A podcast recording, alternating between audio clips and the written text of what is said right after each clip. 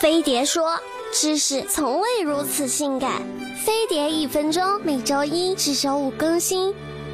男朋友大鱼大肉吃了好几天，现在胃积食，难受的直叫。唉，肤浅的人类，缓解积食还得我来教。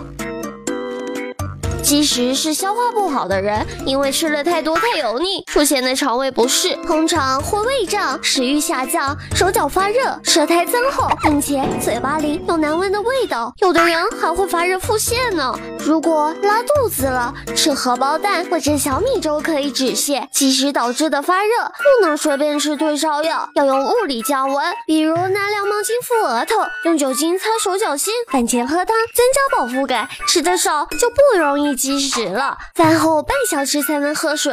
因为水稀释了胃酸后也会消化不良的。吃完团圆饭也只坐着聊天，洗洗碗、拖拖地、跟亲友下楼散个步，都能帮助肠胃蠕动。节日在家，让家人用手给你提捏几杯的皮，也能助消化。容易消化不良的人，平常多吃山楂、荸荠、年夜饭来一道蜂蜜土豆泥，也能强健脾胃。另外，别因为美食丰富就管不住嘴，睡前两到三小时就不要吃了，容易消化不。不良的小伙伴可以在家里常备一些消食片，扫码关注飞碟说微博、微信，多学知识，健康饮食。